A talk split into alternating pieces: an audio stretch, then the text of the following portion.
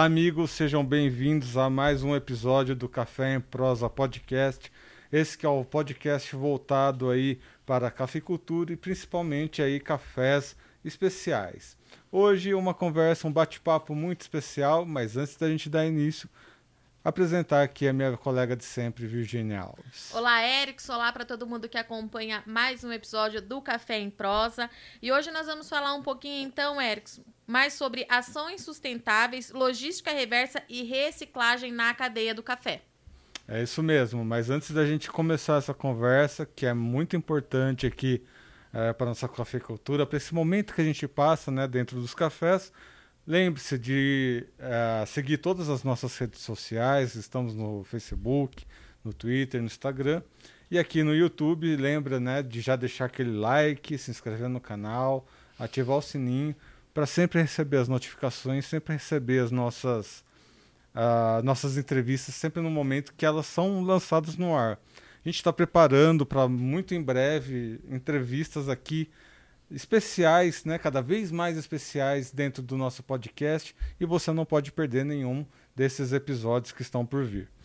Muito bem, hoje estamos aqui então com a Thais Sara Martins, ela que é gerente de sustentabilidade e marketing da Nestlé, representando aqui a marca Dolce Gusto. Thais Sara, seja bem-vinda ao Café em Prosa Podcast.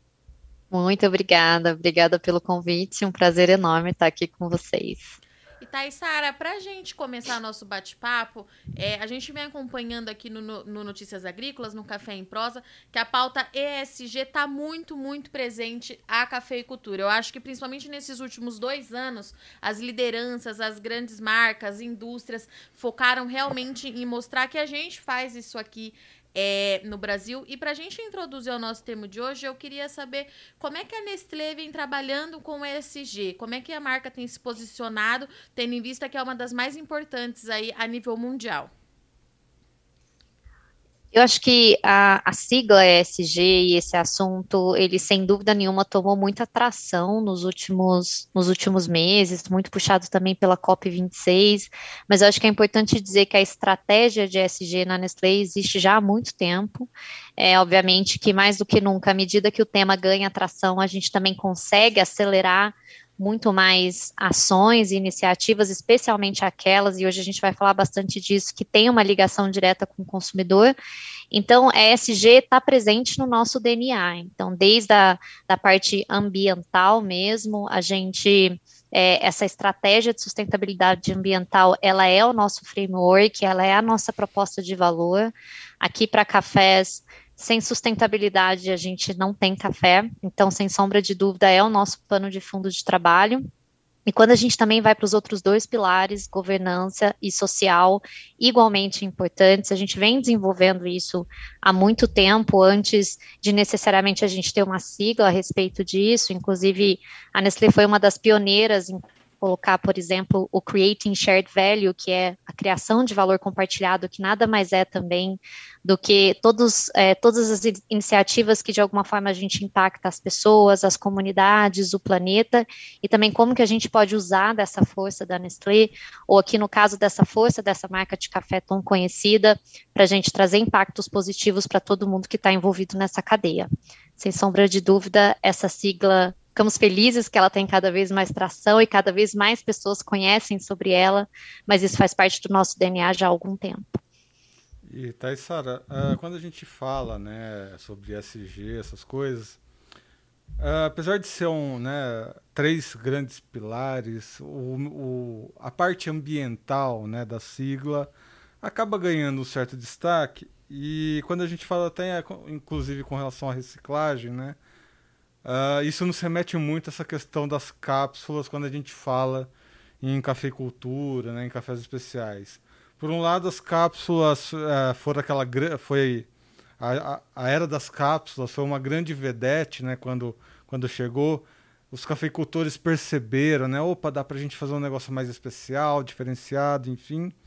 Mas ao mesmo tempo gerou grandes discussões sobre o descarte, né, de, uh, das cápsulas pelo, pela quantidade, pelo volume, né, que acaba de, de embalagem que acaba gerando, inclusive, né. Ou seja, precisa de uma logística muito bem aprimorada, né? tanto a logística normal quanto a logística reversa. Como que a Dolce Gusto trabalha esses dois pontos aí com relação à logística das cápsulas da, da, da, da marca? É, a gente, como você comentou, assim, o, o, café em cápsula, ele traz inúmeras vantagens, seja pela facilidade, a conveniência que a gente fala, né? Por exemplo, do Gusto, mais de 30 bebidas diferentes, a um toque de um botão. A gente sabe que a cápsula trou trouxe para um novo patamar cafés especiais, principalmente é, essa acessibilidade das pessoas a cafés especiais. E eu acho que tem um outro viés também da cápsula que a gente fala muito pouco sobre ele, mas ele igualmente toca essa parte de sustentabilidade, que é o desperdício de café. Então, acho que, principalmente aqui no Brasil, que a gente sempre teve muita facilidade de acesso a café, né, por ser o maior produtor de café do mundo, é, pra, por isso está no nosso, no nosso dia a dia, todo brasileiro acorda tomando seu cafezinho. A gente se habituou a fazer cafés é, de forma que, por exemplo, alguém vai na sua casa, você faz um litro de café, vocês bebem duas ou três xícaras, o café fica frio, a gente está habituado a pegar o restante desse café e jogar no ralo da pia. A gente até brinca que um grande consumidor de café no Brasil, infelizmente, é o ralo da pia. E o café em cápsula, ele traz uma mudança sobre essa percepção de quanto vale cada xícara.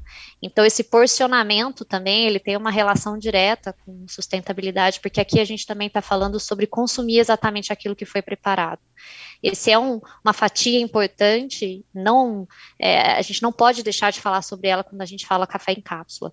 Mas sem sombra de dúvida, você traz um ponto, e a gente é muito transparente sobre isso, que de fato a, o ônus de se ter um café em cápsula, uma porção feita para alguém naquele momento, ou feita para você mesmo, ela tem, ela carrega com ela mesma essa, essa questão das embalagens. Então, a gente entende é, a dificuldade hoje, a logística reversa no Brasil, de forma geral, independente do material que a gente está falando, ela é ainda muito escassa. E por conta disso, o Dolce Gusto vem desenvolvendo e vem participando ativamente do desenvolvimento dessa logística reversa. E aqui para cápsulas, a gente tem uma palavrinha de ordem que eu sempre gosto de dizer, que é descomplicar a logística reversa, porque existe também uma, uma questão, né, desde a, quando a gente aprende lá na escola, essa questão de que, olha, para o lixo ser reciclável, você tem que lavar o lixo, você tem que separar entre papel, plástico, alumínio, é, você tem que levar até um ponto de entrega voluntária. É, todas essas essas questões elas são realmente importantes e verdadeiras, mas a gente sabe que elas acabam sendo uma barreira porque muitas vezes é difícil o consumidor de fato é, colocar no dia a dia dele quando ele tem que lavar o lixo, separar, levar até um ponto de coleta. É, a gente sabe que a consciência, à medida que as pessoas ganham consciência sobre a necessidade de fazer isso, é algo que elas topam fazer, mas ainda é uma barreira essa é, entre aspas, complicação. Então, é, a gente gosta de dizer que aqui, para nossa logística reversa, a palavra de ordem é descomplicar. O que, que eu estou querendo dizer com isso? É, a gente tem mais de uma opção para a reciclagem das nossas cápsulas. A que a gente gosta mais e a que a gente investe mais, e é também da onde vem a maior parte do nosso volume, é a parceria que a gente tem com cooperativas de reciclagem, então, hoje, 90% do lixo que é reciclado no Brasil é por conta das cooperativas de reciclagem e dos catadores de lixos recicláveis autônomos, né, de resíduos recicláveis. E o que a gente procura fazer é, a gente faz uma parceria, né, a gente é, entende ali nas cidades onde a gente atua é, a, a coleta seletiva existente já da prefeitura ou de parceiros, iniciativa privada, e esse lixo, então, quando chega na cooperativa, a gente tem uma parceria em todo o Brasil com mais de 90 cooperativas. Aqui em São Paulo, que é onde está o maior mercado consumidor para Dolce Gusto, a gente tem praticamente parceria com todas as cooperativas. E o que a gente faz é, além de treinar e desenvolver essas cooperativas, a gente compra as cápsulas que chegam nessas cooperativas. Então, a ideia é que, é, de uma maneira muito simples, ou seja, o consumidor colocando a cápsula que ele usou no lixo reciclável, essa cápsula vai chegar na cooperativa ele vai, essa cooperativa vai ser desenvolvida, em troca disso a gente ainda pega essa cápsula, leva para o nosso reciclador, e essa cápsula então ganha uma nova vida. E quando eu falei dessa questão de descomplicar, eu acho que existe também uma, uma um ângulo importante de se dizer das nossas cápsulas é que a gente entende essa questão e muita gente questiona, nossa, eu fico preocupada com lixo reciclável, porque muitas vezes eu tenho que lavar o lixo, me parece assim tão incoerente eu gastar água lavando um lixo para ser reciclado. Aqui para as nossas cápsulas de café, a gente desenvolveu uma tecnologia em que essas cápsulas podem ser recebidas sujas, é até melhor que elas sejam, porque a gente sabe separar da melhor forma, então pegar todo esse resíduo orgânico que está dentro da cápsula e direcionar corretamente é, para o descarte, no caso das nossas cápsulas, esse resíduo vira adubo, e o plástico, ele vira uma resina que depois é utilizada em outros materiais. Então, até nessa parte de como é que eu descarto, é óbvio que a gente diz, olha, na hora de descartar, tenha cuidado, coloca numa sacolinha plástica para isso não sujar os outros lixos recicláveis. Mas até nessa parte a gente acha que à medida que a gente descomplica o que o consumidor tem que fazer, a gente também aumenta as chances de reciclar esse, esse, lixo, essa cápsula, e é isso, esse é o nosso objetivo, é isso que a gente incansavelmente faz todos os dias, é buscar cada cápsula que foi consumida para ela ser reciclada. E Taissara, claro que é, até chegar nessa logística reversa tem um trabalho muito grande que é feito pela marca e gente, nós não vamos desperdiçar a sua vinda aqui. Eu queria entender melhor como é que vocês trabalham é, entre as curiosidades que nós temos, né? Quais são as principais regiões que fornecem café para adulto gusto e principalmente como é que vocês trabalham em contato com os produtores? Legal. Essa é uma boa pergunta, porque a gente tem um desenvolvimento da cadeia de café aqui no Brasil muito forte. As principais regiões onde a gente compra café são também as principais regiões é, produtoras de café. Então, Minas Gerais, sem sombra de dúvida, é da onde vem boa parte dos nossos cafés, ali do Cerrado Mineiro, do sul de Minas. A gente, principalmente o café arábica, né? Quando a gente tem café arábica na composição dos, das nossas cápsulas. Quando a gente fala de café conilon, a gente tem boa parte do nosso café vindo do Espírito Santo. Aqui eu estou dizendo arábica e conilon, talvez não seja muito de conhecimento de todo mundo, mas são duas variedades de café que têm propriedades, inclusive sabores diferentes, então por isso que a gente trabalha com as duas. É, é dali que vem é, a maior parte dos nossos cafés e a gente tem uma relação muito próxima desses produtores. Hoje, inclusive, 2021 foi um ano super especial para a gente, porque o nosso programa Cultivado com Respeito, que é o programa de sustentabilidade em cafés maior do mundo. Ele fez 10 anos aqui no Brasil, então faz uma década que a gente trabalha com essas famílias produtoras de café. São mais de mil famílias dentro desse guarda-chuva do cultivado com respeito. E o grande objetivo que a gente tem com esse programa é justamente não só ajudar e, e apoiar essas famílias na produção de um café cada vez melhor, mas principalmente de um café cada vez mais respeitoso. Quando a gente fala respeitoso, é de fato com todas as pessoas que estão envolvidas no trabalho, na, na é, no cultivo, na colheita daquele café. Respeito também ao meio ambiente, respeito à comunidade ao redor. Então, não é à toa que o nosso, nosso programa chama Cultivado com Respeito, porque a gente acha que hoje, se o café não for produzido de uma maneira verdadeiramente sustentável, a gente não vai ter futuro no café. Então, mais do que nunca, é super importante que a gente mude essa chavinha e continue progredindo nisso. É, vamos aproveitar né, que a gente está embarcando nesse assunto, porque aqui no podcast né, a gente já teve diversas lideranças relacionadas a esse movimento da sustentabilidade na cafeicultura. E o que a gente percebe é que cada instituto, cada é, organização, enfim, cada um está definindo sua área de interesse, sua área de pesquisa e tudo mais. Inclusive a CNC está fazendo um trabalho uh, belíssimo com o uso de água, enfim. Uh, e a gente vê também um grande movimento aí pela caficultura regenerativa, né? pela preservação dos cafezais, né? principalmente em tempos que a gente vê mudanças climáticas tão intensas assim, esse tipo de discussão acaba sendo muito importante e quanto mais a gente bater esse martelo, melhor para as pessoas se interarem do que está acontecendo, né? No seu ponto de vista, né, como representante aqui dessa marca tão importante, como é que você vê essa virada de chave na caficultura sustentável aqui no Brasil? Agricultura regenerativa, sendo muito honesta, é a maneira que eu acredito que é a cafeicultura do futuro. É, eu acho que talvez vale é, definir, já que os conceitos podem mudar um pouquinho, mas no fim eles têm a mesma essência. Cafeicultura, e no caso, agricultura regenerativa é aquela agricultura que devolve mais do que a gente retira.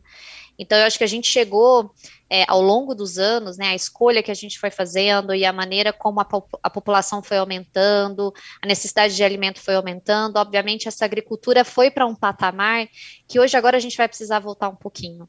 Então, é necessário regenerar é necessário a gente revisitar a forma como não só o café, mas várias outras matérias-primas vêm sendo produzidas. É, eu sou de formação engenheira agrônoma, então mais do que nunca para mim é, é, super importante falar sobre regeneração.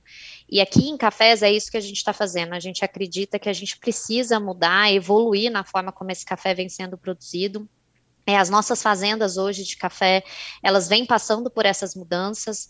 Hoje, basicamente, 100% das nossas fazendas têm pelo menos uma prática de agricultura regenerativa, e essas práticas, elas são uma cesta de possibilidades, né? Cada fazenda vai ter um diagnóstico, mas a gente sempre busca esse fim, que é garantir que exista um equilíbrio perfeito nessa fazenda e que, de fato, a gente consiga devolver para o meio ambiente mais do que a gente está tirando, que pode ser em, em, por exemplo, fazendas que são negativas ou são neutras em emissão de carbono, ou pode ser fazendas que, por exemplo, usam é, o café produzido com outras culturas, ou mesmo agroflorestas.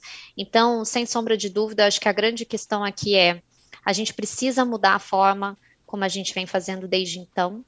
Aqui na Nestlé e aqui para Dolce Gusto a gente acredita muito nisso, a gente apoia fortemente, é um dos nossos focos de trabalho para esse ano.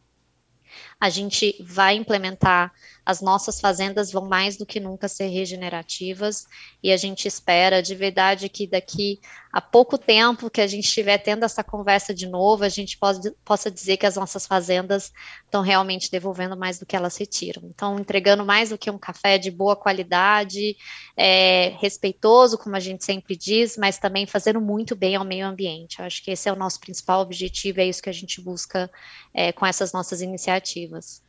E claro que quando a gente fala em sustentabilidade, a gente precisa lembrar que ela é feita por pilares, né? É, tá Então a gente tem. É, começa lá no produtor, no campo, a gente está falando muito dos traba do trabalho que é feito em campo, nas fazendas, enfim. Mas tem a parte do consumidor final, que é muito importante também, que você já mencionou aqui pra gente hoje. Eu acho que a grande pergunta que eu quero te fazer é o seguinte: como é que a gente consegue é, unir essas duas pontas é, que vez ou outra parecem estar tão distantes, né? Quem está no campo produzindo e o consumidor final que está escolhendo lá na gôndola do supermercado em um propósito em, pro, em, um propósito tão forte como a sustentabilidade. Como é que a gente faz isso? É marketing pesado? É com as novas campanhas? É entrando na casa dessas pessoas? Como é que você acha que a gente faz esse trabalho? Eu acho que tem um, um uma função e um papel importante aqui de Dolce Gusto de ligar essas duas pontas. E é claro que a gente faz isso através de campanhas, é, da nossa própria embalagem, que está na casa de boa parte dos consumidores, e ali a gente sabe que é um momento importante de educar, de trazer informação. É, mas eu acho que também a gente. É, existe, como eu comentei lá no começo, essa responsabilidade das duas partes todos nós aqui somos consumidores de algum produto e todos nós podemos, de alguma forma, ajudar nessa mesma cadeia. Então, é claro que aqui, do ponto de vista de Dolce Gusto, de Nestlé, a gente tem sim que ser cada vez mais transparente e deixar essa informação disponível para os nossos consumidores sobre de onde veio o café, como ele foi produzido, é, o que, que vai acontecer depois que eu usar a minha cápsula, o que, que eu devo fazer. Então, esse é um papel importante que a gente vem fazendo há bastante tempo, né? A gente tem campanhas específicas, por exemplo, para falar sobre reciclagem. Mas eu acho que também existe o lado de lá do consumidor, de não só receber essas informações, mas também cada vez mais repensar o seu papel no consumo. Então, é, falando, por exemplo, do tema de reciclagem, que eu acho que é, que é super importante, hoje a gente tem diferentes opções para o consumidor reciclar, a gente tem é, diferentes pontos. Hoje, pelo menos 70% dos nossos consumidores têm acesso a pelo menos uma forma de se reciclar a cápsula de Dolce Gusto, ou seja, eu tenho capacidade de reciclar 70% do que eu coloco é, no mundo, mas hoje a gente não está com esse número perto de 70%. Então, isso me mostra que é, é, é, claro que a gente tem aqui esse compromisso de sempre trazer opções e repensar e checar a cápsula e reciclar e recolher o máximo possível, mas o que a gente percebe é que se o consumidor não entra nessa jornada, ou seja, se alguém não, por exemplo, não descarta a cápsula no lixo reciclável, ela provavelmente nunca vai chegar para mim. Então, mesmo que eu tenha toda essa estrutura, toda essa tecnologia envolvida para reciclar as cápsulas, eu preciso que o consumidor, antes de mais nada, tome a decisão de que eu quero reciclar. Então, eu vou aqui jogar no meu lixo reciclável, ou eu vou ali levar no meu ponto de entrega voluntário, ou qualquer outra opção que faça sentido para ele. Então, é, é, claro que a gente tem esse papel de unir essas pontas, de trazer informação, mas a gente também precisa muito da colaboração de todos nós, porque todos nós aqui somos consumidores, de alguma forma. E aqui eu vou entrar com uma opinião exclusivamente pessoal, né? Uh, porque eu sou consumidor de Dolce Gusto, né? Eu escolhi Bom. essa maquininha porque eu achei mais robusta, né? Eu sou meio estabanado, sempre acabo derrubando uma peça ou outra. E, eu, e enfim, né? Preciso ter um negócio que, que aguenta o axé ali. Mas enfim, eu, eu sempre como comunicadora dou uma olhada nessas questões de marketing. Acho que o trabalho que vocês fazem de fidelização bem interessante também, né? Campanhas de collabs com outras marcas em franquias, enfim. Aí, a, como consumidor né, da marca Dolce Gusto, me interessa muito né, o que, que vocês têm em planejamento tanto para o futuro da marca, para o futuro dos cafés da marca, enfim, e todo esse processo produtivo que está envolvido aí uh, com a marca de vocês.